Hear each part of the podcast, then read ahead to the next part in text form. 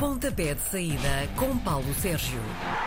Bom dia, Paulo Sérgio. Paulo Bom Sérgio. dia, bom dia. Olá, bom Paulo Sérgio dia. entrou a dançar hoje aqui em estúdio. Exato. Ele hoje Exatamente. veio animadíssimo. Não que é sexta-feira mas- fantástica. Foi sexta-feira gorda. Oh, sabem, o- com o frio que eu apanhei em Munique, tinha que Ah, mexer, portanto.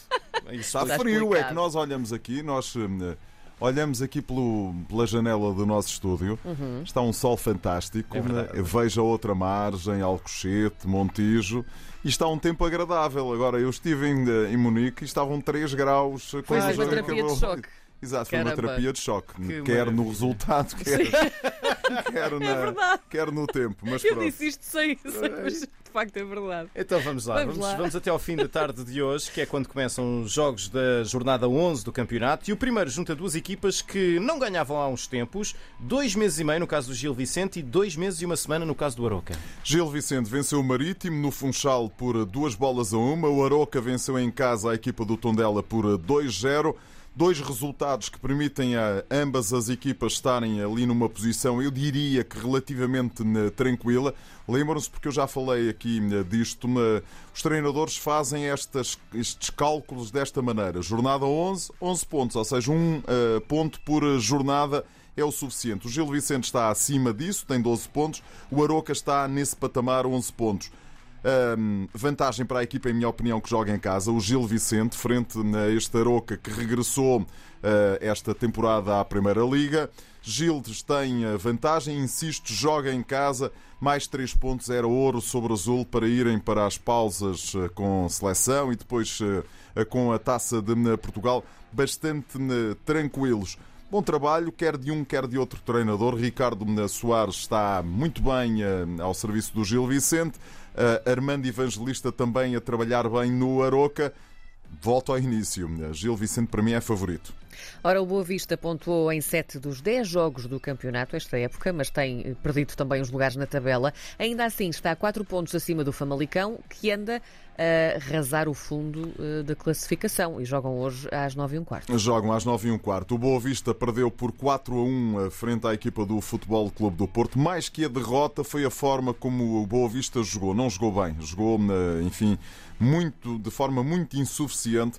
O Famalicão empatou na- com o Vizela em casa e este Famalicão começa a dar sinais aqui de eh, andar ali.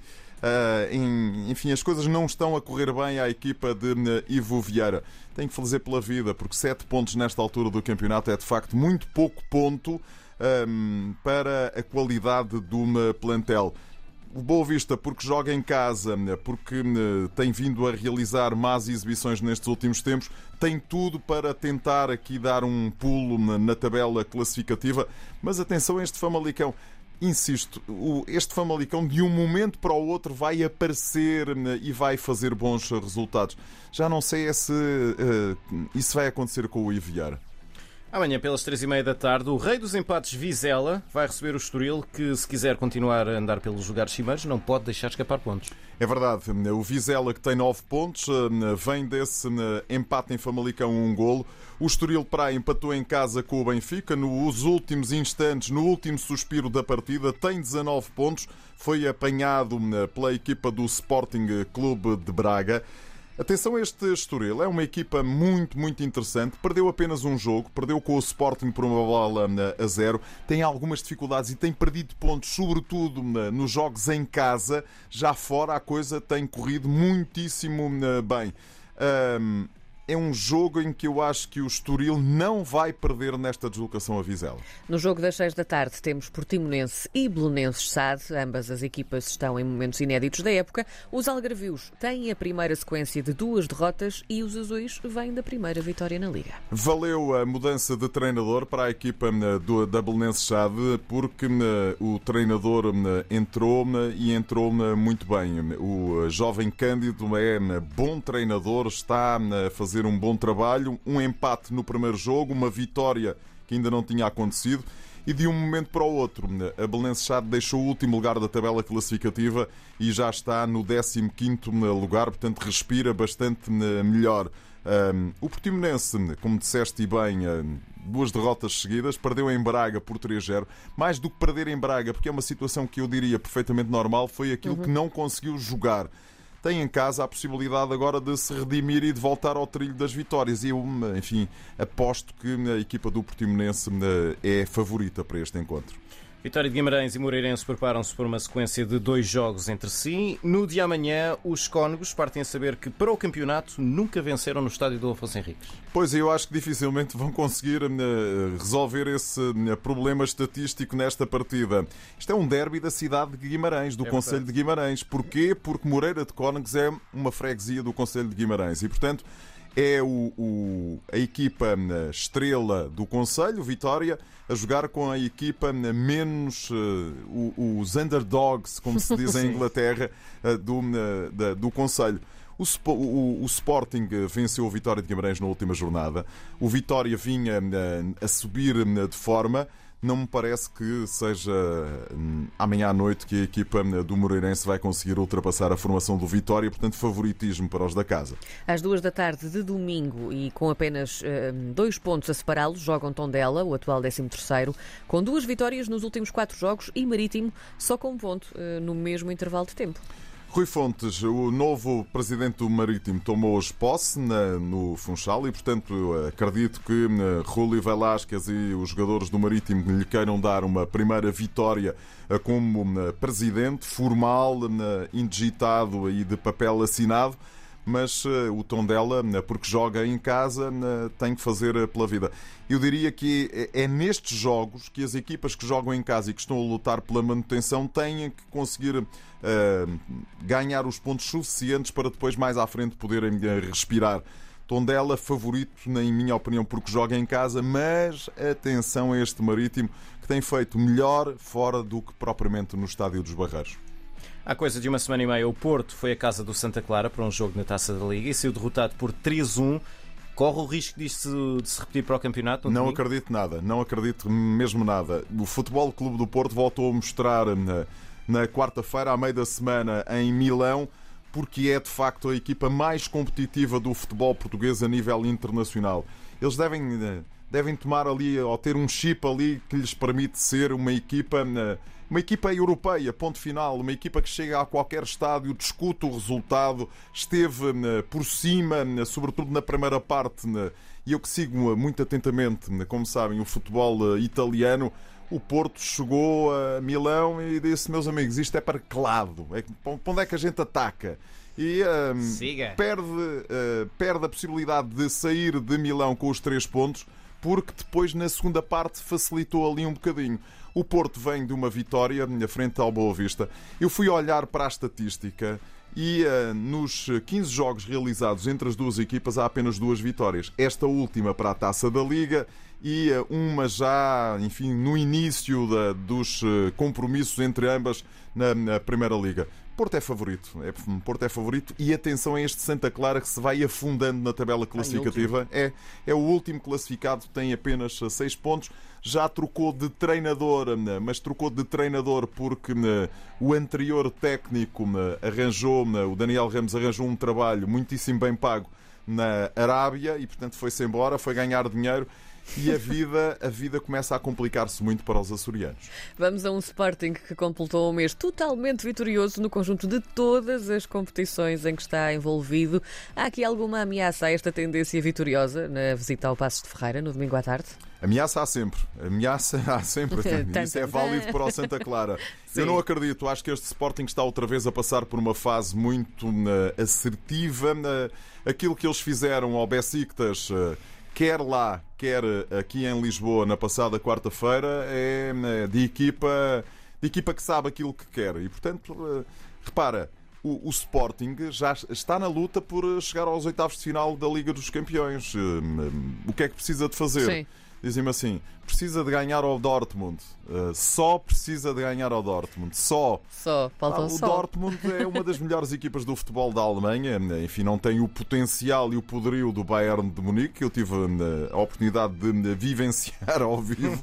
Aquilo é, é uma máquina demolidora. Mas o Sporting está nesta, nesta luta. Venceu o Vitória por 1-0, um venceu o Besiktas por uh, enfim, uma margem bem dilatada, marcou 4 golos. O Passos de Ferreira eu olho para o Passos de Ferreira com mixed feelings, porque já ouvi fazer bons resultados e boas exibições, já vi exatamente o oposto. Eles empataram em Moreira de Cónegos uh, a um golo. Este é o jogo 23 em Passos de Ferreira uh, e nos últimos 11 jogos, 11 vitórias do Sporting. Eu acho que o Sporting vai chegar a Passos de Ferreira, vai sofrer, mas vai ganhar. O jogo grande da jornada é às 9 h quarto da noite de domingo, no Estádio da Luz. O Benfica está no momento mais tremido da época e vai receber o Braga, que tem menos 6 pontos. Podem os guerreiros de domingo vir causar estragos a Lisboa? Podem, podem. O, o, o, o, Sporting de Braga está numa fase ascendente da temporada. A avaliar aquilo que fizeram ontem ao Ludo Gorets Razgrad, ganharam por 4-2. Atenção porque esta equipa búlgara, apesar de andar na Europa, de ser o campeão da Bulgária em título, etc, etc, etc, está muito abaixo do nível dos primeiros 5, 6, 7 equipas do campeonato português.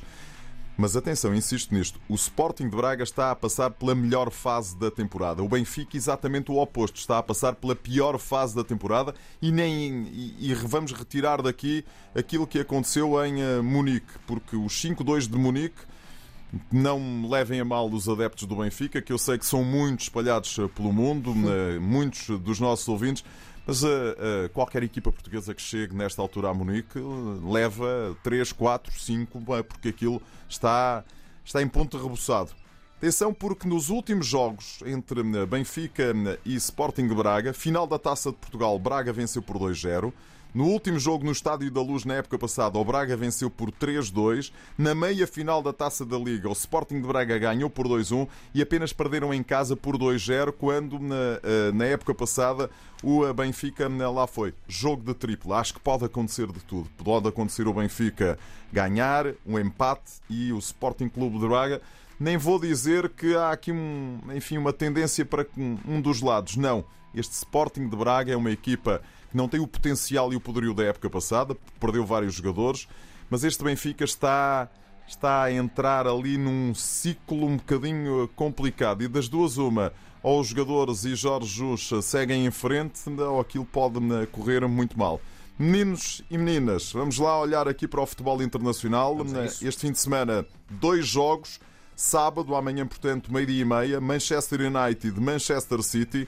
O uh, United empataram em Bergamo para a Liga dos Campeões 2 a 2 com uh, a Atalanta, dois golos do inevitável camarada uh, Cristiano Ronaldo. O City venceu em casa ao Clube Rouge por 4 bolas a uma, mas as coisas no campeonato não estão a correr bem, nem a uma nem a outra equipa. E o Chelsea vai se afastando e, também o Liverpool. Portanto, é um grande jogo para ver. Há eh, portugueses quer de um lado, quer do outro, eh, Bruno Fernandes eh, e o Ronaldo, também o Diogo Dalot no Manchester City, Bernardo Silva em grande e depois há, enfim, mais gente que pode de facto dar ali o seu contributo, desde logo o central e o lateral João Cancelo e também o central da equipa do City, que agora me está a faltar, enfim, o nome, mas que são jogadores de facto fantásticos. Domingo, 19h45. Milan, Inter de Milão. O Milan empatou com o Porto. A Inter foi ganhar ao Sheriff, à Moldávia, por 3-1.